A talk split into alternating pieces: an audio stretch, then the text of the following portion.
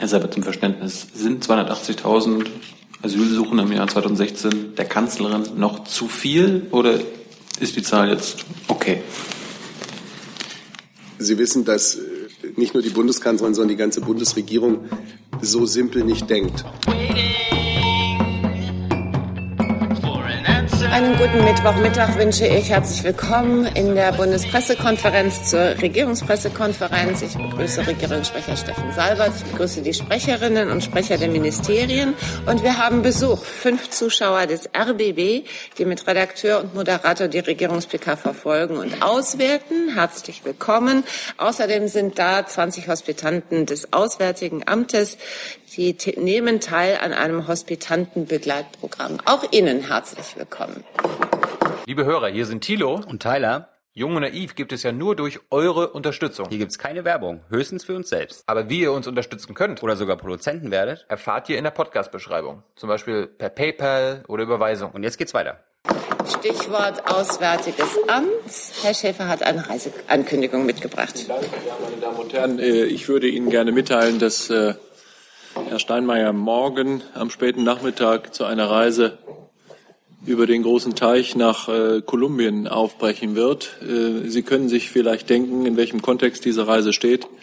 Ähm, es geht darum, auch nochmal äh, ganz ausdrücklich die langjährige und nachdrückliche deutsche Unterstützung für den Friedensprozess in Kolumbien zum Ausdruck zu bringen und äh, auf der Reise aus erster Hand Informationen über den Stand der Dinge äh, zu bekommen. Sie wissen sicherlich, dass Deutschland sich schon seit mehr als einem ganzen Jahrzehnt für den Frieden in äh, Kolumbien engagiert. Seit 2015 äh, gibt es dafür auch einen Sondergesandten des Außenministers, den Abgeordneten des Deutschen Bundestages Tom Königs, der äh, für und mit dem Außenminister und für die Bundesregierung die gerade die letzten Etappen des Friedensabkommens der kolumbianischen Regierung mit der FARC sehr eng begleitet hat. Wir sind froh und äh, zufrieden über die Entwicklungen. Die sind ja auch, wie Sie alle wissen, mit dem Friedensnobelpreis in diesem Jahr für den äh, Staatspräsidenten Kolumbiens, Herrn Santos, äh, gewürdigt worden. Jetzt äh, kommt es so langsam in die sehr wichtige und immer noch äh, entscheidende Phase der Umsetzung der Friedensabkommen mit der FARC, damit der Frieden tatsächlich tragfähig wird. Wir wollen auf dieser Reise äh, unsere Unterstützung für den Friedensprozess zum Ausdruck bringen, aber wie gesagt, uns auch ein Bild davon machen, wie das aussieht. Und deshalb ist es geplant, sofern das Wetter das zulässt, ähm, dass äh, Herr Steinmeier dann auch in eine der etwa zwei Dutzend Entwaffnungszonen für die FARC reisen wird, um sich einmal anzuschauen, wie das äh, tatsächlich aussieht. Er wird natürlich mit seiner kolumbianischen Amtskollegin sprechen, gleich am Freitagmorgen. Er wird den kolumbianischen Staatspräsidenten treffen. Er wird die von mir angesprochene Reise in die Entwaffnungszone Mesetas vornehmen und wird dann am Nachmittag eine Auftaktveranstaltung mitmachen, mit der ein deutsch-kolumbianisches Projekt, nämlich ein deutsch-kolumbianisches Friedensinstitut äh, auf den Weg gebracht werden soll. Und das läuft alles unter dem Motto, wer Frieden will, braucht Mut. Und dann geht es leider schon am Freitagabend kolumbianischer Zeit wieder zurück nach Berlin. Vielen Dank. Vielen Dank, Herr Schäfer. Gibt es Fragen zu dieser Reise nach Kolumbien? Das ist nicht der Fall. Damit sind wir beim Kabinett. Herr Sabat, bitte. Ja, guten Tag, meine Damen und Herren. Außenpolitisch beginnt auch mein Bericht aus dem Kabinett, das heute ein sehr dichtes Programm hatte. Es beginnt mit zwei Beschlüssen zur Fortsetzung von Auslandseinsätzen der Bundeswehr. Beide natürlich unter dem Vorbehalt der Zustimmung des Deutschen Bundestages. Der erste befasst sich mit der Ausbildungsunterstützung für die Sicherheitskräfte der Regierung der Region Kurdistan-Irak und der irakischen Streitkräfte dieses Mandat soll bis zum 31. Januar 2018 verlängert werden. Die Personalobergrenze liegt bei 150 Soldatinnen und Soldaten weiterhin. Sie wird nicht verändert, ebenso wenig wie der Einsatzraum des deutschen Kontingents im Nordirak verändert wird. Wenn man mal zurückdenkt, seit Anfang 2015 beteiligen sich äh, deutsche Streitkräfte an dieser Ausbildung. Wenn man zurückdenkt an diese Entscheidung, die ja durchaus ähm, etwas Neues war, dann kann man über den Verlauf der letzten zwei Jahre sicherlich sagen, dass sich herausgestellt hat, dass das damals eine richtige und eine verantwortungsvolle Entscheidung war. Seit Beginn der internationalen Bemühungen im Kampf gegen den IS konnte dessen Vormarsch im Irak aufgehalten werden und die territoriale Kontrolle, die der IS ausübt, konnte auf wenige Kerngebiete zurückgedrängt werden. Es ist im Norden des Landes den Sicherheitskräften des Irak mit Unterstützung der internationalen Allianz inzwischen gelungen, den IS wesentlich zu schwächen. Der Ansatz also, irakische Kräfte durch Ausbildung und Ausrüstung zum Kampf gegen den IS zu befähigen, ist wirksam und die deutsche Unterstützung hat zu diesem Fähigkeitsaufbau, zu diesen militärischen Erfolgen in der Region erheblich beigetragen. Schwerpunkt der deutschen Ausbildungsunterstützung bleiben die Sicherheitskräfte der Regierung der Region Kurdistan-Irak. Gleichzeitig sollen nach Möglichkeit auch irakische Streitkräfte bedarfsorientiert noch stärker in die Ausbildung eingebunden werden. Und wie immer gilt, sollten während des Mandatszeitraums in der Lage vor Ort Veränderungen eintreten, andere Schwerpunktsetzungen fordern oder sollten sich zusätzliche deutsche Bündnisverpflichtungen ergeben im Rahmen des NATO-Engagements, dann wären die Rahmenbedingungen für das deutsche Engagement erneut zu prüfen und wären gegebenenfalls anzupassen. Das bringt mich zu der zweiten Mission, die laut Beschluss des Bund, der Bundesregierung heute verlängert werden soll.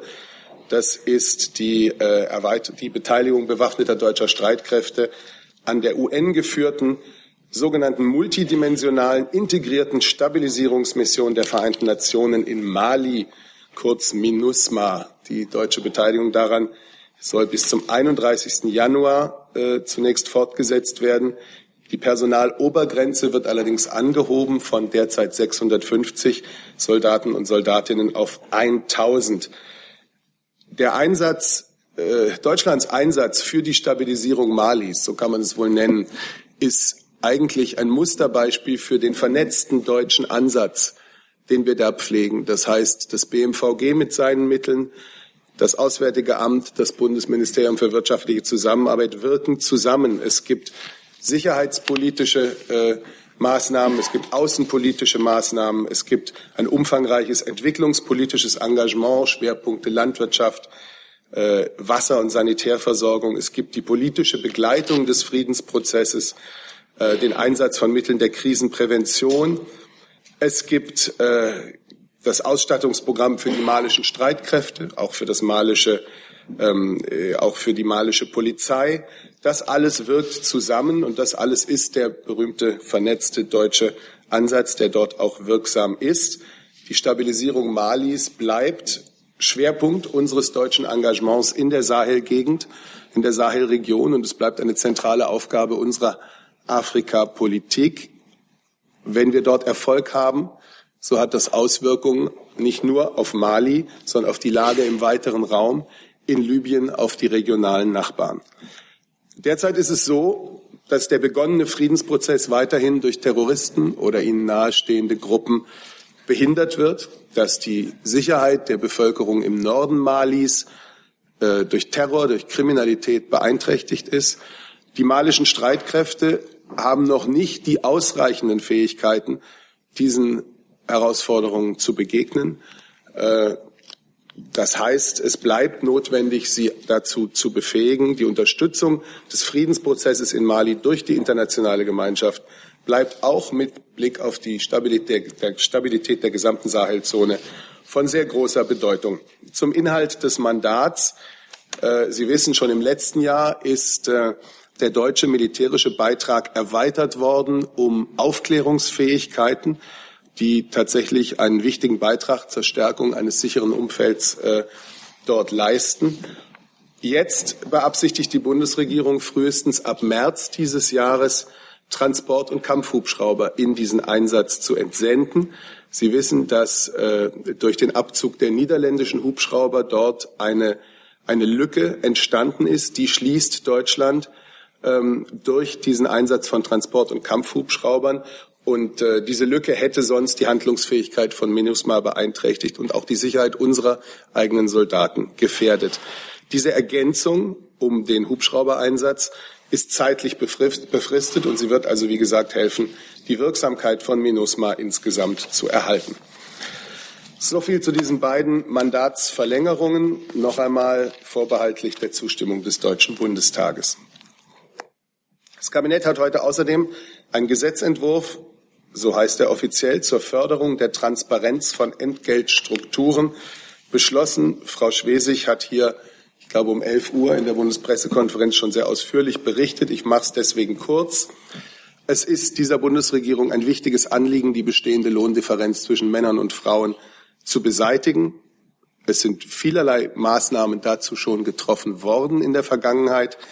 Ich nenne mal die Einführung des gesetzlichen Mindestlohns, die Geschlechterquote für Aufsichtsräte, Neuregelungen zur Pflegezeit, äh, Familienpflegezeit, Elterngeld plus, der Ausbau, die qualitative Verbesserung auch der Kindertagesbetreuung, das alles kann wesentlich zur Reduzierung der Entgeltlücke zwischen Frauen und Männern beitragen. Nun soll dieses Gesetz einen weiteren Beitrag leisten.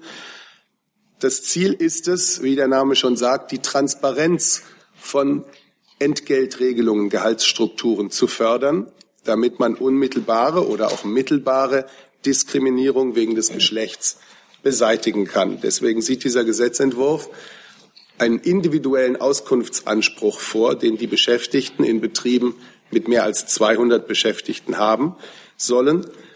Gleichzeitig wird die Rolle des Betriebsrats gestärkt bei der Erfüllung dieses Auskunftsanspruchs. Private Arbeitgeber mit mehr als 500 Beschäftigten werden aufgefordert, ihre Entgeltstrukturen zu überprüfen. Und Unternehmen, die mehr als 500 Beschäftigte haben, die nach dem Handelsgesetzbuch lageberichtspflichtig sind, also Kapitalgesellschaften, müssen künftig regelmäßig berichten über ihre Maßnahmen zur Förderung der Gleichstellung und zur Entgeltgleichheit von Männern und Frauen. Wichtig ist uns, dass mit diesem Gesetzentwurf die Sozialpartnerschaft und die Verbreitung von Tarifverträgen gestärkt werden soll, weiter gestärkt werden soll, denn Studien zeigen ganz klar, dass dort, wo Tarifverträge gelten, wo Betriebsräte mitbestimmen, der messbare Lohnunterschied zwischen Männern und Frauen deutlich geringer ist als im Durchschnitt. Kurze Pause. Danke. Der nächste Punkt, die maritime Agenda 2025 für eine Exportnation wie Deutschland ist eine leistungsfähige maritime Wirtschaft wichtig. Deswegen will die Bundesregierung die Wettbewerbsfähigkeit der deutschen maritimen Wirtschaft und ihre Bedeutung als Technologiestandort, Logistikstandort, Produktionsstandort weiter stärken. Wenn man über maritime Agenda spricht, dann glauben manche fälschlicherweise, das sei so ein Küstenthema. Und das ist wirklich falsch, äh, denn unsere die Leistungsstärke unserer maritimen Wirtschaft betrifft unsere Wirtschaft äh, im ganzen Land und betrifft Arbeitsplätze auch im ganzen Land. Das Kabinett hat also heute diese maritime Agenda 2025 beschlossen. Wir wollen die richtigen Rahmenbedingungen für den maritimen Standort in seiner Gesamtheit setzen. Schifffahrt, Häfen, maritime Industrie. Und wir wollen auch Nachhaltigkeit und ein hohes Schutzniveau äh, bei der Nutzung der Meere sichern. Wir wissen, es gibt steigende Anforderungen an Umweltschutz, Naturschutz, Klimaschutz, die dabei zu berücksichtigen sind. Ich mache das etwas kürzer, denn es kommt jetzt noch die deutsche Nachhaltigkeitsstrategie. Das ist ähm, die Nachhaltigkeitsstrategie für 2016, die ganz im Zeichen der Agenda 2030 der Vereinten Nationen steht, also der globalen Ziele, die sich die UN-Mitglieder gesetzt haben für nachhaltige Entwicklung. Die deutsche Bundesregierung leistet also nun mit der neuen nationalen Nachhaltigkeitsstrategie einen ehrgeizigen Beitrag. Äh, wir setzen uns nationale Nachhaltigkeitsziele, die wir bis 2030 erreichen wollen und legen in dem Bericht, in der Strategie auch klar dar, wie dies geschehen soll. Es ist damit, kann man sagen, die umfassendste Weiterentwicklung der Nachhaltigkeitsstrategie, seit wir das das erste Mal im Jahre 2002 als Bundesregierung beschlossen haben. Das wird in diesen Minuten im Übrigen ins Internet eingestellt. Unter www Deutsche Nachhaltigkeitsstrategie werden Sie fündig. Ich will nur ähm, kurz sagen, wie das Ganze ähm, organisiert ist. Es wird also für jeden Aspekt der Agenda 2030 Ziele der UNO, für jedes einzelne dieser Ziele wird ein nationales Ziel angegeben mit Indikator. Wenn man also das Beispiel nimmt, äh, nachhaltiger Konsum, das ist eines der UN-Ziele für 2030, ähm, dann will die Bundesregierung das in der Weise erreichen, dass sie den Marktanteil von Waren mit staatlichen Umweltzeichen erhöht und dass sie den konsumbedingten Energieverbrauch senkt. Ein sehr, interessante, ähm, sehr interessanter Text, den ich Ihnen sehr empfehlen kann. Und zu guter Letzt, und das mache ich wirklich ganz kurz, weil wir es hier, glaube ich, gerade von Herrn Weise und Herrn äh, de Maizière auch ausführlich äh, präsentiert bekommen haben. Das Kabinett hat sich mit der Thematik Asyl und Flüchtlinge heute beschäftigt, eine Bilanz des Jahres 2016 gezogen. Der Innenminister hat den Bericht Migrations- und Integrationspolitische Jahresbilanz vorgelegt. Dazu ist, glaube ich, hier alles gesagt. Ich will das jetzt nicht weiter vertiefen. Fragen zum Kabinett. Wir beginnen bei Herrn Jung, der Fragen hatte zu den jeweiligen Mandatsverlängerungen, wenn ich das richtig gedeutet habe. Ja, Herr Seibert, äh, zur Mandatsverlängerung der Bundeswehrausbildungsmission im Irak. Was ist äh, da das Exit-Szenario? Wenn Sie noch einmal zurückdenken an die Gründe, warum dieses, diese Ausbildungsmission beschlossen wurde und warum wir seit Anfang 2015 uns da engagieren, dann war das eine Situation, in dem die Terroristen des sogenannten Islamischen Staates tagtäglich neues Gelände gewannen, ständig ähm, neue Städte und äh, Ortschaften unterwarfen und ihre Terrorherrschaft, anders kann man es ja nicht nennen, auf immer mehr Menschen ausdehnten. Sie wissen, dass das Volk der Jesiden äh, ja als Volk in Lebensgefahr war. Äh, Sie wissen, dass äh, der Islamische Staat nicht nur in, äh, im Nordirak, sondern auch in Syrien äh, sich immer weiter ausbreitete und dass im Übrigen von dort aus Terror äh, in Europa und anderswo organisiert und durchgeführt wird. Das heißt, das Ziel dieses Einsatzes ist es ganz klar, die regionalen Kräfte, die äh, Kräfte der Region Kurdistan-Irak und die irakischen Streitkräfte zu befähigen, diesen Kampf zu führen. Und ich denke, ich habe es versucht darzulegen, wie erfolgreich, noch nicht final erfolgreich, aber doch in gewisser Weise erfolgreich dieser Kampf in den letzten zwei Jahren sich entwickelt hat, wie es gelungen ist, den IS zu schwächen was für die Menschen in der Region den Unterschied zwischen Leben und Tod, zwischen Freiheit und äh, Sklaverei und Todesangst macht. Und äh, das wird deswegen weitergeführt. Und äh, ich denke, alle Beteiligten hoffen, dass es gelingt, äh, den Griff des IS auf die Menschen, auf äh, Teile der Region äh, weiter zu, lo zu lockern und zu beenden. Ich werde, wir berichten immer wieder darüber, wie sich die Dinge entwickeln. Mandate werden in diesem Fall, wie gesagt, um ein Jahr verlängert und dann werden wir am Ende dieses Jahres sehen, wie es weitergeht. Wollen wir Mali direkt anschließen? Hm. Was ist da das Exit-Szenario? Und Herr Schäfer, was für Mittel steckt das Auswärtige Amt nach, in Mali oder nach Mali und Herr Nant äh, wird aus der Ausbildungsmission durch die Kampfhubschrauber nun eine Kampfmission oder eine Kampf- und Ausbildungsmission.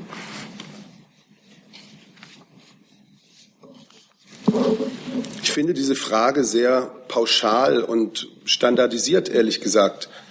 Wir haben als Europäer ein starkes Interesse daran, dass Mali und andere Länder der Sahelzone stabil werden, dass von dort weder terroristische Gefahren ausgehen, ähm, noch dass es den Menschen in dieser Region, äh, dass, dass die Lebensverhältnisse in dieser Region so werden, dass, äh, dass Tausende oder Hunderttausende von Menschen von dort äh, keine andere Möglichkeit als die Flucht nach Europa mehr sehen. Äh, wir wissen, dass äh, wir deswegen den Terrorismus dort bekämpfen, helfen müssen. Wir wissen aber auch, dass wir es schaffen müssen ähm, oder dass wir diesen Ländern dabei helfen müssen, innere Stabilität zu gewinnen, wirtschaftliche Perspektiven zu gewinnen, Perspektiven für ihre Jugend zu gewinnen. Das ist der Sinn äh, dieses ja sehr breiten Engagements. Ich habe versucht darzulegen, was der vernetzte Ansatz bedeutet. Es ist im Übrigen eine UNO-Mission, also auch in dem Sinne ein breites Engagement, als sehr viele Staaten dort äh, beteiligt sind. Ähm, das sind die Ziele. Wir sind ihnen, äh, wir haben sie sicherlich noch nicht erreicht, aber äh, mit Hilfe dieser Maßnahmen denken wir, können wir Mali erhebliche wertvolle Unterstützung zukommen lassen. Das heißt, Wollen wir erstmal die anderen Fragen beantworten lassen, sonst kommen wir irgendwie total durcheinander. Herr Schäfer, Herr ja, Im Grunde hat Herr Seibert äh, die Frage, die, glaube ich, an mich gerichtet gewesen ist, schon beantwortet, äh, Herr Jung. Vielleicht äh, sollte man noch einmal deutlich herausstellen, Herr Seibert hat das schon äh, gesagt, dass MINUSMA nur ein Teil des internationalen Engagements ist. Die Europäische Union ist im Rahmen ihrer gemeinsamen Sicherheits- und Verteidigungspolitik mit äh, zwei Missionen in Mali äh, am Start. Einmal EUTM, äh, da geht es um die Ausbildung des malischen Militärs, äh, um äh, dieses besser als bisher in die Lage zu versetzen, dem islamistisch-fundamentalistischen Terrorismus etwas entgegenzustellen, insbesondere im Norden des Landes. Und die EU-Mission EUCAP, bei der es darum geht, die malische Polizei äh, zu ertüchtigen. Was das Auswärtige Amt macht, neben der wirklich sehr großzügigen Entwicklungszusammenarbeit, die das BMZ äh, abschließt, dass wir äh, uns da, wo das nötig ist, in Mali und in der Region um humanitäre Hilfe kümmern. Ich glaube, da sind im äh, vergangenen Jahr allein 15 Millionen Euro für, äh, für Mali und von der Lage in Mali betroffene Nachbarländer äh, ausgezahlt äh, worden. Und es gibt äh, eine Reihe von, wir nennen das zivilen Stabilisierungsmaßnahmen, die aus Mitteln des Auswärtigen Amtes äh, für Mali zur Anwendung gekommen sind. Im Grunde ist es der Versuch, so hat Herr Seibert das ja auch gesagt, mit ganz vielen äh, Maßnahmen, die wir gleichzeitig umzusetzen versuchen, in einem umfassenden Sinne einem schwachen Staatswesen dabei zu helfen, stärker zu werden, äh, das Land zusammenzuhalten und auf die Art und Weise auch unseren Interessen zu dienen, indem wir es äh, schaffen, dass Mali eben kein Herkunftsland oder Durchreiseland für Migration bleibt und gleichzeitig dem Land dabei zu helfen, die existenzielle Bedrohung durch islamistischen Terrorismus wirksam zu bekämpfen. Wenn ich das noch sagen darf, Mali ist ja neben vier anderen Arab ähm, afrikanischen, afrikanischen Ländern auch ähm, eines derjenigen, mit denen die EU eine Migrationspartnerschaft äh, anstrebt und bereits entwickelt und auch im Rahmen dieser EU-Mali-Migrationspartnerschaft äh, erhält das Land natürlich vielfältige Unterstützung im Interesse der Stabilisierung. Das alles gehört auch zu diesem sehr umfassenden Bild. Der Auftrag von MINUSMA gilt unverändert. Das ist den Friedensprozess in Mali zu begleiten. Ähm, wir hatten ja auch in der Vergangenheit schon ähm, mehrfach geäußert, es handelt sich hierbei um einen robusten, um einen gefährlichen Einsatz. Ähm, aber ich kann es nochmal unterstreichen, weil Sie es ja auch ganz konkret gefragt haben. Hierbei kein Kampfeinsatz. Der Tiger kann aufgrund seiner Fähigkeiten natürlich unterstützen im Bereich der Aufklärung zum Schutz der eigenen Soldaten aber auch in der Vergangenheit. Um das auch deutlich zu machen, Herr Seibert hatte das ja auch schon angesprochen, es geht jetzt hier nicht um eine neue Fähigkeit, sondern wir leisten jetzt hier einen Beitrag und lösen quasi die Niederländer ab, die diese Lücke dann entstehen haben lassen. Und wir sind dazu da, jetzt quasi diese Lücke zu schließen. Also wie gesagt, nochmal ganz klar, es ist kein Kampfeinsatz. Und das tun wir zeitlich befristet. Dann Herr Rinke dazu. Ja, passt ganz gut mit der zeitlichen Befristung. Ich hätte auch zu, an Herrn Nant äh, zu beiden Einsätzen eine Frage. Einmal zu den Hubschraubern äh, bei Mali, die ja zeitlich befristet sein sollen. Gibt es denn schon äh, Hinweise, welche Nationen äh, die Deutschen dann ablösen könnten? Es gab ja ursprünglich mal Überlegungen, dass die Niederländer vielleicht dann wieder einsteigen oder muss sich Deutschland darauf einstellen, dass das zwar zeitlich befristet, aber letztlich immer wieder verlängert wird? Und äh, zu Irak anlässlich dieser Verlängerung äh, gibt es eigentlich neue Wünsche der Peschmerga an Waffenlieferungen aus Deutschland, dass äh, wegen des Kampfes gegen IS äh, neues Material gebraucht wird? Und gibt es neue Informationen über verschwundenes deutsches Material? Es gab ja mal diese Gewehre, die dann auf dem Schwarzmarkt auftauchten. Ich fange vielleicht mal an mit Mali. Ähm, wir sind da ähm, bezüglich dem Mali-Einsatz, ähm, der Einsatz der Hubschrauber auch gemeinsam mit dem Auswärtigen Amt ja schon seit längerem in direkten Gesprächen mit den Vereinten Nationen. Da gibt es eine ganz klare Absprache. Und zwar Ziel der Vereinten Nationen ist es, ein Rotationsmodell zu schaffen. unsere Fähigkeit, das ist auch so mit den Vereinten Nationen abgesprochen, werden wir bis Mitte 2018 bereitstellen. Und dann wird ähm, das, diese Fähigkeit durch eine andere Nation oder vielleicht Nation übernommen.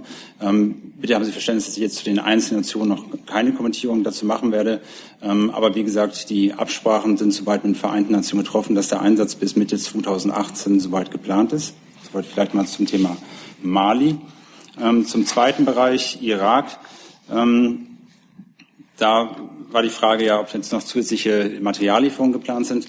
Ähm, Fakt ist, wir hatten kurz vor Weihnachten die ähm, derzeit letzten geplanten Materiallieferungen bereitgestellt. War unter anderem ähm, ähm, Ersatzteile, aber auch Munition.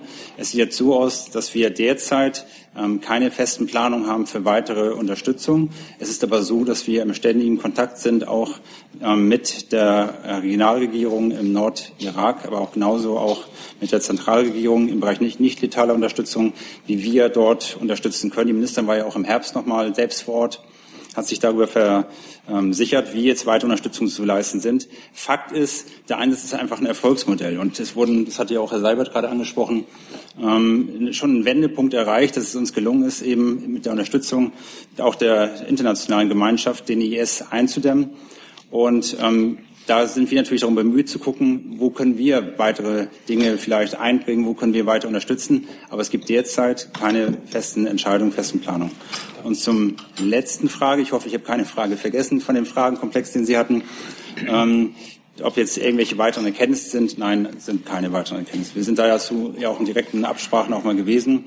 Haben wir die Punkte, die mal vor, ich weiß gar nicht mehr vom Zeitfenster vom Jahr war das ungefähr, ähm, mal waren, ähm, klar durchgesprochen, abgesprochen und ansonsten gibt es dazu keine weiteren Punkte, die ich jetzt ergänzen könnte. Es, man muss auch ganz klar nochmal sagen, vielleicht ähm, auch die Region, ähm, also die, die Peschmerga als, haben natürlich auch ein ganz hohes Interesse ähm, an diesen Waffen, weil einfach auch die materielle Unterstützung gebraucht wird. Und das ist das, was uns auch mal wieder bestätigt wird. Ähm, es ist ein hoher Fähigkeitsgewinn, den wir erreicht haben durch die Materiallieferung, aber natürlich auch durch die Ausbildung, die wir dort vor Ort leisten, ähm, sodass es überhaupt die Streitkräfte befähigt werden, wirklich ähm, Erfolge dann auch gegen, im Kampf gegen den IS zu erzielen. Ich hoffe, ich habe nichts vergessen. Ja, ich möchte eigentlich nur ergänzen, Herr Rinke, äh, und äh, bestätigen, vielleicht noch etwas verstärken, was Herr Nant gerade zum Thema Mali und Einsatz deutscher Hubschrauber gesagt hat. Äh, bevor die Bundesregierung die Entscheidung getroffen hat, diese Hubschrauber im Wesentlichen für Zwecke der medizinischen Evakuierung einzusetzen und damit die Niederländer zu entsetzen, äh, hat es klare Ansagen und dann auch Absprachen mit den Vereinten Nationen gegeben, dass das keine Dauerlösung sein kann. Wir hatten und wir haben Verständnis dafür, dass die Niederländer Schwierigkeiten in der Nachhaltigkeit äh, hatten. Die haben sich sehr engagiert äh, in Mali. Wir haben alle ein gemeinsames Interesse daran, dass das funktioniert, aber das kann eben nicht bedeuten, dass das auf Dauer ist. Und äh, wir gehen davon aus, dass die Vereinten Nationen auch ab jetzt bereits Gespräche darüber führen, in welcher Weise dieser Teil des deutschen Engagements, vielleicht auch andere Teile, die andere Partner übernehmen, in Mali im Wege der Arbeitsteilung der internationalen Gemeinschaft fair und gerecht aufgeteilt werden sollen und können.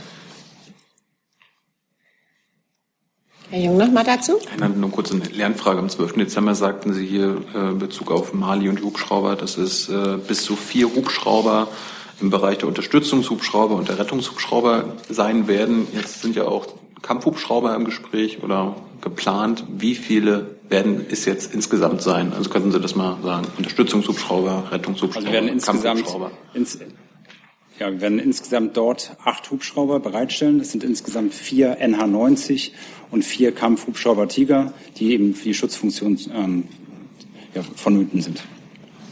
Also acht Hubschrauber insgesamt. Herr Rinke, hatten Sie sich auch zum Thema Lohngerechtigkeit gemeldet? Gut, dann machen wir weiter bei Herrn Jung und der maritimen Agenda. Ja, äh, Herr Strater, es äh, sind aktuell nur noch 339 Schiffe unter deutscher Flagge äh, über die Weltmeere gemeldet. Das geht aus Zahlen des Bundesamtes für Seeschifffahrt und Hydrographie hervor. Das ist ein historischer Tiefstand. Plant Ihr Ministerium dagegen was zu tun? Und wenn ja, was? Ich möchte zunächst mal, wenn es um die maritime Agenda geht, hier vielleicht an die Kollegen des Wirtschaftsministeriums verweisen, die das federführend betreuen. Aber das Bundesamt für Seeschifffahrt äh, untersteht Ihnen. Darum geht die Frage an Sie. Das ist richtig. Wir tun auch in diesem Bereich ähm, eine Menge, um die deutsche Schifffahrt oder die deutsche Flagge zu fördern. Aber trotzdem Anlass ist ja jetzt die maritime Agenda hier und das kann dann vielleicht die Kollegin oder der Kollege noch beantworten. Also zu den, zu den Anzahl der Schiffen kann ich in der Tat nichts sagen. Ich kann generell, wie Herr Seibert schon ausgeführt hat, zu der maritimen Agenda noch äh, ein bisschen ins Detail gehen. Ähm, es geht hier um eine ressortübergreifende Strategie, um langfristig ähm, einen ähm, Rahmen für eine konsequente Zukunftspolitik für die äh, maritime Wirtschaft und für den Wirtschaftsstandort Deutschland zu sichern. Ähm, die maritime Wirtschaft ist insgesamt von zentraler Bedeutung für eine Exportnation wie Deutschland, denn rund 95 Prozent des interkontinentalen Warenhandels werden ja über die Seewege bestritten. Und deswegen haben wir natürlich ein starkes Interesse, dass wir eine ähm, starke und eine wettbewerbsfähige maritime Wirtschaft hier in Deutschland erhalten. Herr Strader, Sie sagten gerade, dass Sie was tun gegen den historischen Tiefstand. Was? Ja, ich, ich gucke äh, gerade, was ich Ihnen hier äh, anbieten kann. Sie können sich mal die Pressemitteilung vom 17. November 2016 äh, ansehen. Da äh, ist im Namen unseres Staatssekretärs Ferlemann äh, zu lesen, dass wir die Seeschifffahrt fit für den internationalen Wettbewerb machen. Da sind verschiedene Maßnahmen aufgeführt, die ich hier in Einzelnen vorlesen kann. Sie können sich aber auch diese Pressemitteilung mal durchlesen. Da ist das aufgeführt, was wir für die deutsche Seeschifffahrt machen. Danke.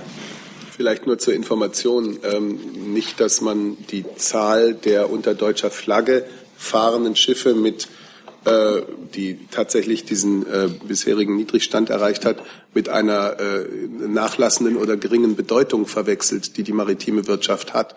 Es gibt Schätzungen, wonach äh, die maritime Wirtschaft einer der wichtigsten Wirtschaftszweige in Deutschland ist, mit einem jährlichen Umsatzvolumen von bis zu 50 Milliarden Euro und von bis zu 400.000 Arbeitsplätzen in Deutschland.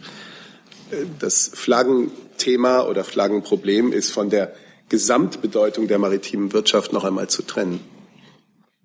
Herr Rinke dazu? Ja. Äh, ich hätte dann ganz gerne Wirtschaftsministerium und Verkehrsministerium gefragt, ob Sie sagen würden, dass die bisherige Anstrengung, die Ausflaggung äh, zu verhindern, ähm, gescheitert ist der Bundesregierung. Denn diese Bundesregierung hat ja in dieser Legislaturperiode schon die Löhne wenn ich es richtig äh, in Erinnerung habe, weitgehend steuerfrei gestellt und auch die Sozialabgaben übernommen für die Beschäftigten. Das war ja genau eine Maßnahme, die dazu führen sollte, dass weniger Ausflaggen und mehr Räder wieder unter deutsche Flagge zurückkehren. Also ist dieser Versuch gescheitert? Nein. Und wieso nicht, wenn man auf die Zahlen schaut? Ja, die deutsche Flagge ist stark und wie gesagt, ich habe gerade äh, Ihnen auch die Quelle genannt, wo Sie sehen können, was wir für die deutsche maritime Wirtschaft bzw. die deutsche Flagge äh, tun. Ähm, insofern ist Ihre Frage mit Nein zu beantworten. Habe ich nichts hinzuzufügen. Möchte das Wirtschaftsministerium noch ergänzen? Nee. Dann Herr Papas mit einem neuen Thema. Ich habe eine Frage an das Arbeitsministerium, Frau Küchen. Die Arbeitsministerin soll gestern ein Telefongespräch geführt haben mit, der, mit ihrer griechischen Kollegen. Laut griechischen Medien soll dabei äh, um die anstehende in Griechenland Arbeitsreform. Was können Sie uns äh, da informieren? Also grundsätzlich berichten wir hier nicht über ähm, Telefonate zwischen Amtskollegen. Da bitte ich um Verständnis. Das werden wir auch dieses Mal so halten. Das ist, äh, ja, laut griechischen Medien äh, soll das ein äh, Gespräch eigentlich ähm, äh, sehr ausführlich äh, und äh, hatten, so ist mindestens in Griechenland präsentiert worden, nicht den Eindruck, dass etwas Geheimes ist, sondern eine Diskussion zwischen zwei Ministern. und dabei ging es auch um Details, zum Beispiel um die Forderungen von IWF im Rahmen dieser Arbeitsreform, Arbeitsmarktreform. Und die Frage ist, ob die deutsche Ministerin diese Forderungen des IWFs unterstützt, ja oder nein. Nochmal, wir werden nicht Telefonate hier öffentlich machen und kommentieren und die Inhalte hier verkünden. Ich bitte um Verständnis. Herr Blank, bitte mit einem neuen Thema.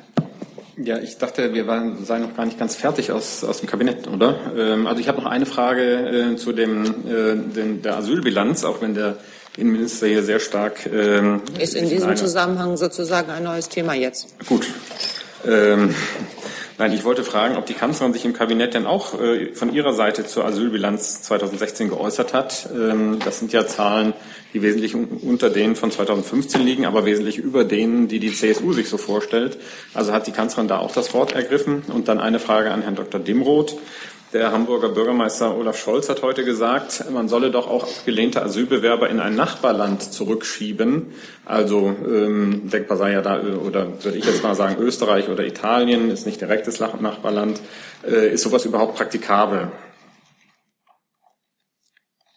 Die Kanzlerin hat sich zu äh, ihrer Flüchtlings- und Asylpolitik äh, immer wieder geäußert, aber diese Asylbilanz 2016 oder Flüchtlings- und Asylbilanz 2016 ist äh, in der Tat im Kabinett vom Bundesinnenminister vorgestellt und vertreten worden. Sie hat da nichts zugesagt.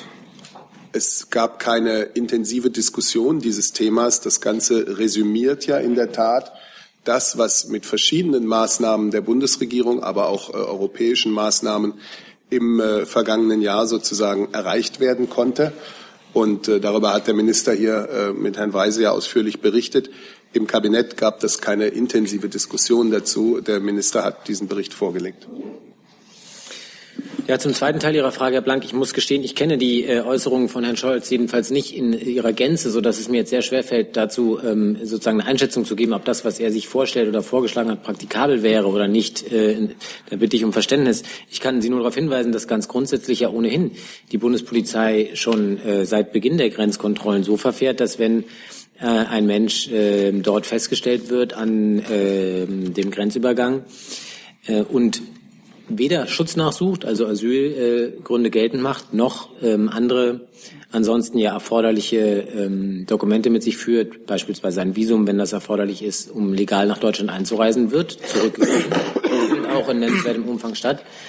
Aber was Herr Scholz jetzt genau meint, welche Personengruppe das betreffen soll, wie umfangreich, das bitte ich im Verständnis, das äh, kenne ich nicht, diesen Vorschlag, deswegen kann ich ihn hier so umfassend auch nicht bewerten. Herr Jung dazu? Herr Seibert, zum Verständnis, sind 280.000 Asylsuchende im Jahr 2016 der Kanzlerin noch zu viel oder ist die Zahl jetzt okay? Sie wissen, dass nicht nur die Bundeskanzlerin, sondern die ganze Bundesregierung so simpel nicht denkt. Äh, wir haben hier das so oft diskutiert, dass ich das jetzt eigentlich ungern mehr als nur anreißen würde. Es ist das gemeinsame Ziel dieser Bundesregierung im Jahre in ihrer Arbeit seit Spätsommer 2015 gewesen und natürlich auch im Jahre 2016 äh, die, die, die, den Zulauf nach Deutschland, die Zahl der, ähm, der Schutzsuchenden, Asylsuchenden und sonstigen Migranten nach Deutschland äh, zu ordnen, zu steuern und letztlich auch deutlich zu reduzieren. Die Bundeskanzlerin hat mehrfach äh, gesagt, dass sie dafür arbeitet, dass sich äh, ein Jahr wie 2015 so nicht wiederholen solle.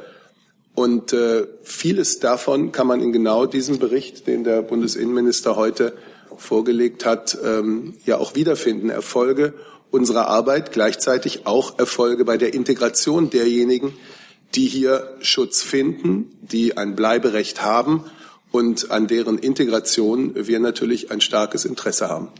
Soll die Zahl durch Steuerung und Ordnung noch weiter reduziert werden? Die Aufgabe äh, zu steuern und zu ordnen wird sich äh, sicherlich nie erledigen zumal keiner von uns weiß, äh, was die Zukunft bringt. Keiner von uns weiß, welche internationalen, globalen oder regionalen Entwicklungen äh, uns noch bevorstehen in Krisenregionen dieser Welt. Die Aufgabe ähm, zu steuern, zu kontrollieren, ähm, zu unterscheiden zwischen denen, die ein Bleiberecht haben und zwischen denen, die ein solches hier nicht haben und vor allem die Aufgabe, Fluchtursachen in den Herkunftsländern zu bekämpfen, die äh, wird sich nicht eines Tages plötzlich als erledigt bezeichnen lassen. Herr Rinke dazu?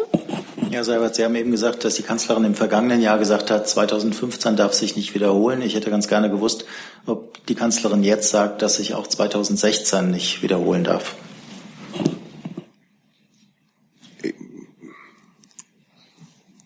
Sie hat es, äh, sie hat es nicht gesagt. Äh, das Ziel unserer Politik äh, habe ich versucht darzulegen. Wir versuchen äh, in unserer internationalen Politik dazu beizutragen, dass Fluchtursachen bekämpft werden, dass also mehr Menschen in den Hauptherkunftsländern äh, das Gefühl haben, sie haben in ihrem eigenen Heimatland eine Entwicklungs- und Zukunftschance.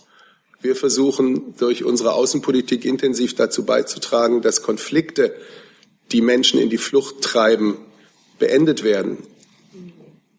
Wir haben viel erreicht auf diesem Gebiet. Wir versuchen dazu beizutragen, dass die Verpflegung und Versorgung von Flüchtlingen, die in der Nähe ihrer Heimat Unterkunft finden, äh, verbessert wird, dass wir nicht wieder erleben, dass es da zu Lebensmittelknappheiten in Flüchtlingslagern rund um Syrien kommt. Auch dazu haben wir, äh, glaube ich, erhebliche Beiträge geleistet und werden es weiter tun. Und wir werden hier in Deutschland weiter dafür arbeiten, dass diejenigen, die hier Bleiberecht haben, die hier Aufnahme finden und äh, wofür es auch dann Gründe gibt, dass die eine Chance zur Integration in Deutschland bekommen, dass sie aber auch angehalten werden, diese Chance zu nutzen. Das bleiben die Ziele und ähm, die werden sicherlich auch die Politik von 2017 prägen. Aber darf ich so nochmal konkret nachfragen? Sie haben ja, also die Kanzlerin hat ja eine Beurteilung des Jahres 2015 abgegeben. Und deswegen äh, interessiert mich, ob Sie so eine Beurteilung äh, auch für das Jahr 2016 abgibt, dass die Defizite 2016 noch zu groß waren und sie deswegen ähm, sich so diese Situation sich nicht wiederholen darf. Schon das Jahr 2016 ist ja ein Jahr mit einer erheblichen Dynamik. Wenn Sie auf die äh, Zahl der Menschen, die nach Deutschland gekommen sind, in den ersten Monaten des Jahres blicken und dann sehen, wie sich das im Laufe des Jahres entwickelt hat, sehen Sie ja ein unheimliches Abflachen dieser Kurve.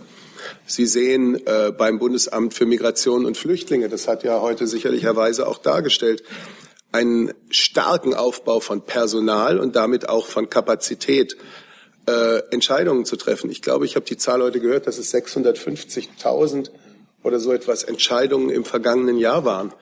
Das ist eine gewaltige Zahl. Dazu wäre dieses Bundesamt im Jahr davor noch gar nicht in der Lage gewesen, ist es jetzt aber. Das heißt schon, das Jahr 2016 war sehr dynamisch und von vielen aus unserer Sicht eben auch positiven Entwicklungen äh, gezeichnet. Herr Desch, bitte. Herr Seibert, auch nochmal zu dem Thema, wenn Sie jetzt sagen, vieles von dem, was die Kanzlerin angekündigt hat, findet sich in dem Bericht wieder. Und es ist ja in der Tat so, dass beispielsweise das EU-Türkei-Abkommen und, andere Maßnahmen ja wirklich auf Ihre Initiative zurückgehen. Äh, würden Sie denn sagen, dass der Bericht auch ein bisschen den Erfolg der Kanzlerin widerspiegelt oder ein Erfolg der Kanzlerin ist? So habe ich es nicht gesagt. Und äh, ein Bericht über eine Situation, die ja immer noch für uns in Deutschland eine erhebliche Herausforderung bedeutet, äh, ist nicht der, der, der Erfolg einer einzelnen Person. Wir arbeiten als gesamte Bundesregierung und im Übrigen als Gesamtstaat auf allen Ebenen von Bund über Länder bis in die Kommunen, die man da gerade wirklich nicht vergessen darf in dem Zusammenhang, arbeiten wir daran, die Herausforderung äh, durch Flüchtlinge und durch Migration anzunehmen und das Richtige zu tun. Im Interesse der Menschen, im Interesse unseres Landes, auch unserer Sicherheit. Das ist ein so vielschichtiges, äh, äh ein so vielschichtiges Thema. Hm, ich würde das nicht als äh, in diesem Sinne interpretieren, wie Sie es jetzt getan haben. Aber wir haben alle zusammen in Deutschland im Jahre 2016 nicht nur einiges, sondern ich würde sagen erhebliches erreicht. Und dahinter steht die harte Arbeit nicht nur von Menschen, die für den Staat arbeiten auf allen Ebenen, sondern eben auch von zahllosen ehrenamtlichen Bürgern, die sich einsetzen und die äh, eine, eine gar nicht genügend hoch zu bewertende Arbeit leisten. Herr Blank noch mal dazu.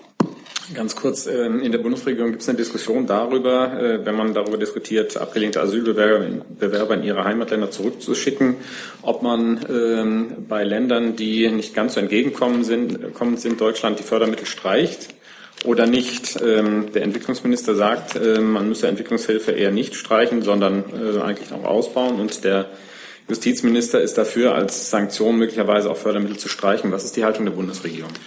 Ich glaube, Sie waren am Montag nicht da, Herr Blank. Da haben wir das, na, ich würde sagen, 20, 30 Minuten hier äh, diskutiert. Seitdem, ich weiß, es ist ja auch gar nicht kein Vorwurf. Ich sage es nur, der Blick ins Protokoll würde ähm, an dem Punkte manches schon klären. Wir haben äh, darüber ja sehr ausführlich gesprochen. Das ist eine, eine verbesserte Rückführungskooperation mit äh, einigen der Herkunftsländer, insbesondere im Maghreb, ist notwendig und ist ein Ziel und ist eine Forderung, mit der wir auch Gespräche mit diesen Ländern führen.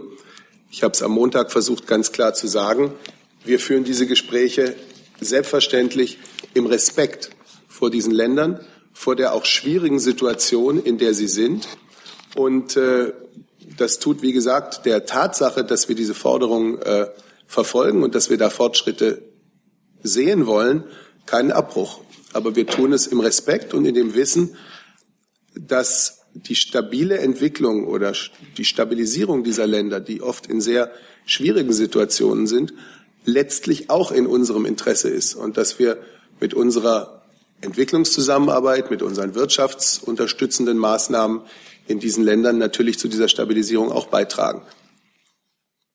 Hatten Sie auch noch ein neues Thema? Ja. Ja. Wollen wir da direkt anknüpfen? Ähm, ans Innenministerium oder ans Justizministerium. Ich weiß nicht genau, vielleicht können Sie auch gar nichts dazu sagen. Es gibt äh, in jüngster Zeit drei Funde von weißem Pulver in Gerichtsgebäuden in ganz Deutschland. Äh, vielleicht haben Sie davon schon gehört, das Justizministerium. Ähm, das hat jeweils für erhebliche Aufregung gesorgt. Ähm, nun wollte ich wissen, ob es vielleicht Erkenntnisse auf Bundesebene gibt, dass da irgendein Erpresser oder wie auch immer unterwegs ist. Ich darum, das ist mir noch nicht bekannt. Ähm Innenministerium auch nicht. Dann Herr Jung mit einem neuen Thema. Herr Schäfer zum Thema Israel. Da hat sich äh, der Sprecher des israelischen Auswähl äh, Außenministeriums über Ihre Aussagen von letzter Woche empört. Unter anderem hat er klargestellt, die vereinte Stadt Jerusalem und im Herzen die Altstadt und das jüdische Viertel werden für immer die Hauptstadt des jüdischen Volkes sein. Die Bundesregierung, wie Sie ja letzte Woche gesagt haben, bewertet Ostjerusalem, wo sich ja das jüdische Viertel und die Klagemauer befinden, anders als Israel, nicht als israelisches Territorium. Richtig? Ja, ich glaube, äh, der israelische Kollege, wenn er denn das gesagt hat, äh, was Sie sagen, der stellt die israelische Sicht der Dinge dar. Ich äh, habe die europäische und deutsche Sicht der Dinge dargestellt. Ich hab, äh, weiß gar nicht, was ich jetzt noch sonst sagen soll. Es ist so, wie es ist. Da sind wir in der Tat, äh, äh, obgleich äh, Israel uns in der Region ein wichtiger Partner und Freund ist in vielen Fragen. Da sind, äh, ist die internationale Gemeinschaft und Israel einfach äh, anderer Auffassung. Das, was Israel getan hat nach 1967, auch 1980 mit dem Jerusalem-Gesetz, findet weder vor dem Sicherheitsrat der Vereinten Nationen noch vor sonst wem in der internationalen Gemeinschaft Anerkennung. Und deshalb hat der israelische Kollege, wenn ich Sie richtig verstehe, nichts anderes gesagt als die Haltung Israels äh, in dieser schwierigen politischen und völkerrechtlichen Frage. Und ich habe das getan, was meine Aufgabe ist, nämlich die Haltung der Bundesregierung darzustellen. Ich habe da weder etwas zu ergänzen noch zurückzunehmen, aber Sie können gerne weiterfragen. Eine weitere Frage habe ich. Äh, die US-Regierung, die neue, der Donald Trump plant, die amerikanische Botschaft nach Jerusalem zu verlegen. Plant die Bundesregierung, die deutsche Botschaft nach Jerusalem zu verlegen? Nein, es gibt solche Pläne nicht. Wir fühlen uns in Tel Aviv sehr wohl. Dann bitte, Entschuldigung, dann möchte Herr Seibert noch ergänzen auf ja, eine der Fragen von Herrn Blank. Nochmal die letzte Frage von Herrn Blank zu den Gesprächen mit äh, den Maghreb-Staaten. Ich wusste, dass ich, ich habe es noch nicht ganz so schnell geschafft, dazu noch ein Zitat der Bundeskanzlerin finde, das natürlich noch viel besser ausdrückt, was ich versucht hatte auszudrücken. Sie hat am Montag äh, beim Deutschen Beamtenbund auch über dieses Thema gesprochen. Und sie sagte Folgendes, das wird nur gelingen, wenn wir im Respekt mit den Ländern verhandeln, in die zurückgeführt werden muss. Wer keinen Aufenthaltsstatus hat, muss in sein Heimatland zurückgeführt werden. Aber das erfordert von uns auch, dass wir uns mit den Problemen dieser Länder befassen, beschäftigen, Entschuldigung, hat sie gesagt, und dass wir Lösungswege finden, die im beiderseitigen Interesse sind. Sonst werden wir das nicht hinbekommen. Solche Gespräche laufen. Das wollte ich noch nachreichen. Dann Herr Jung mit einem neuen Thema. Und ähm, zum Thema amerikanische Panzerverlegung nach Polen. Da hilft die Bundeswehr ja aktuell mit. Wie viele Mann sind da aktuell eingesetzt? Also wie viel helfen den Amerikanern, die Panzer und so weiter gen Polen zu schaffen? Und ist Deutschland Teil der Operation Atlantic Resolve? Oder wie kommt es, dass man da hilft? Weil das ist ja eine US-Operation, keine NATO-Mission. Genau, wie Sie es richtig angesprochen haben, ist eine US-Operation. Was wir dort leisten, wir sind sagen wir, im Rahmen Host Nation Support, also quasi die Unterstützung des Gastgeberlandes, dort eine logistische Drehscheibe, unterstützen dort insgesamt mit Instandsetzungskapazitäten, Betriebsstoff, Feldlager, ähm, aber auch genauso auch im Bereich Transport und Umschlag. Ähm, natürlich, und das ist auch normal, dass gerade bei solchen Verlegungen auch Gastgebernationen im Rahmen der NATO auch dann, sage ich mal, mit Partnerländern dort diese Unterstützung leistet. Wie gesagt, es ist eine US-Operation, die ist im Zusammenhang zu sehen natürlich ähm, mit den gesamten Rückversicherungsmaßnahmen auch der der NATO, aber wie gesagt, eine Extraschiene, die jetzt 2014 durch die Amerikaner begonnen wurde.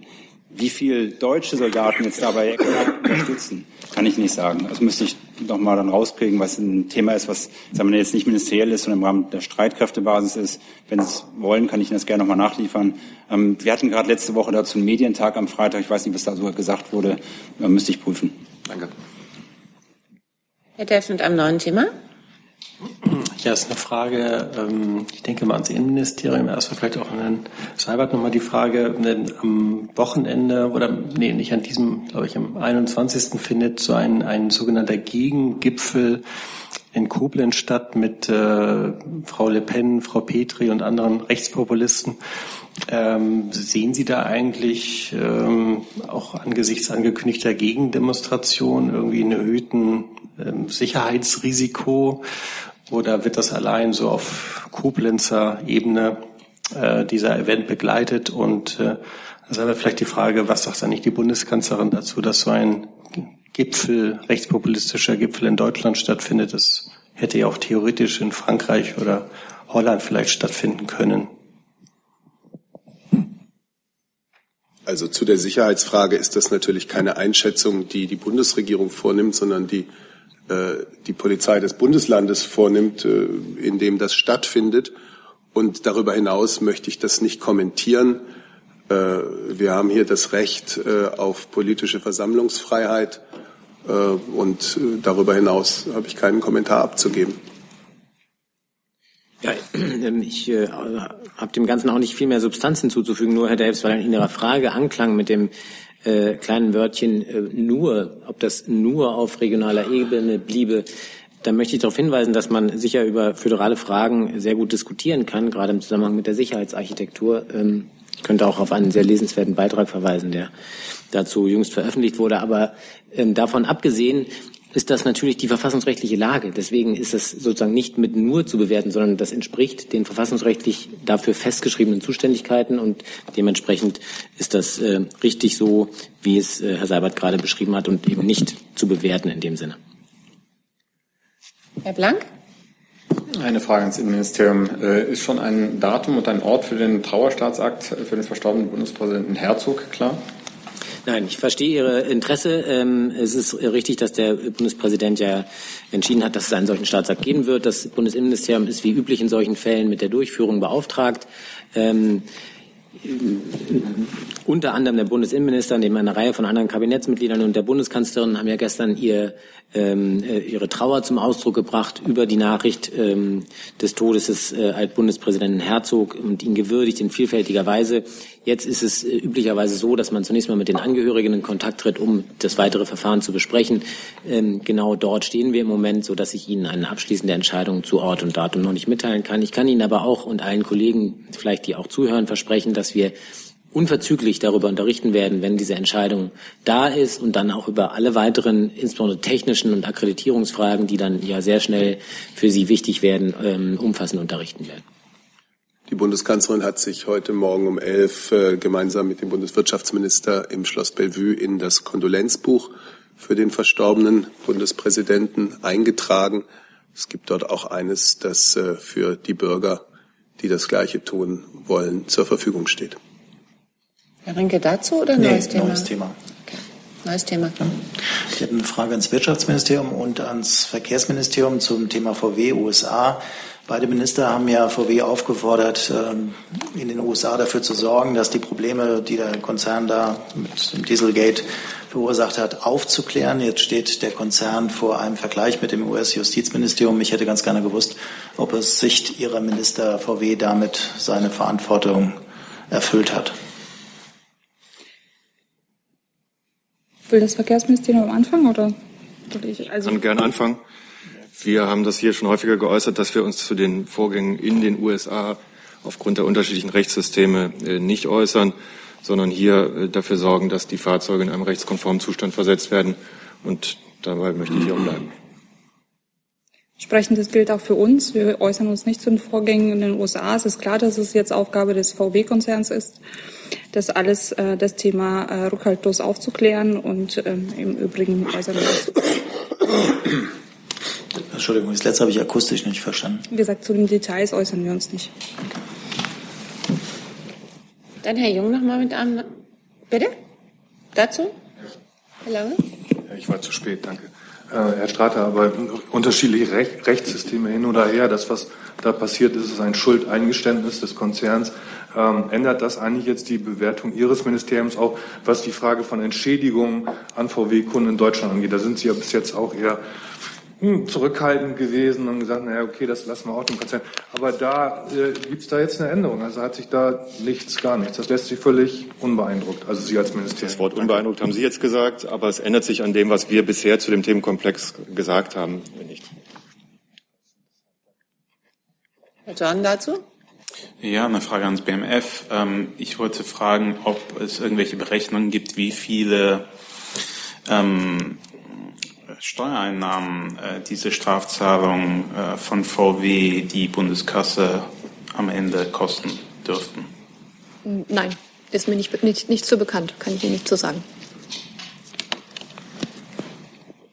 Dann Herr Jung mit einem neuen Thema. Liebe Hörer, hier sind Thilo und Tyler. Jung und Naiv gibt es ja nur durch eure Unterstützung. Hier gibt's keine Werbung, höchstens für uns selbst. Aber wie ihr uns unterstützen könnt oder sogar Produzenten werdet, erfahrt ihr in der Podcast-Beschreibung. Zum Beispiel per PayPal oder Überweisung. Und jetzt geht's weiter.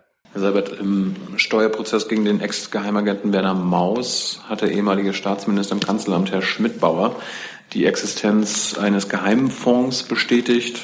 Daraus habe Herr Maus seine Operation finanziert. Das Geld sei intern als internationale Reserve bezeichnet worden und von anderen Staaten eingezahlt worden. Mich würde interessieren, gibt es diesen Geheimfonds im Kanzleramt immer noch?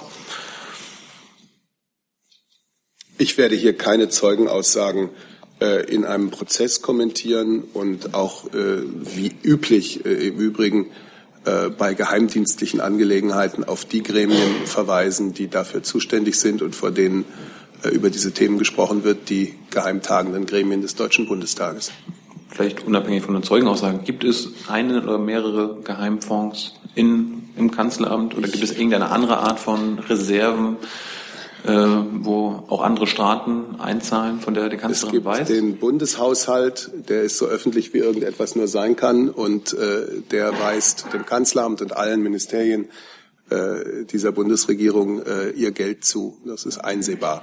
Im Übrigen äh, bleibe ich bei meiner Antwort. Damit sage ich Dankeschön für diesen Mittwochmittag. Einen guten Tag noch.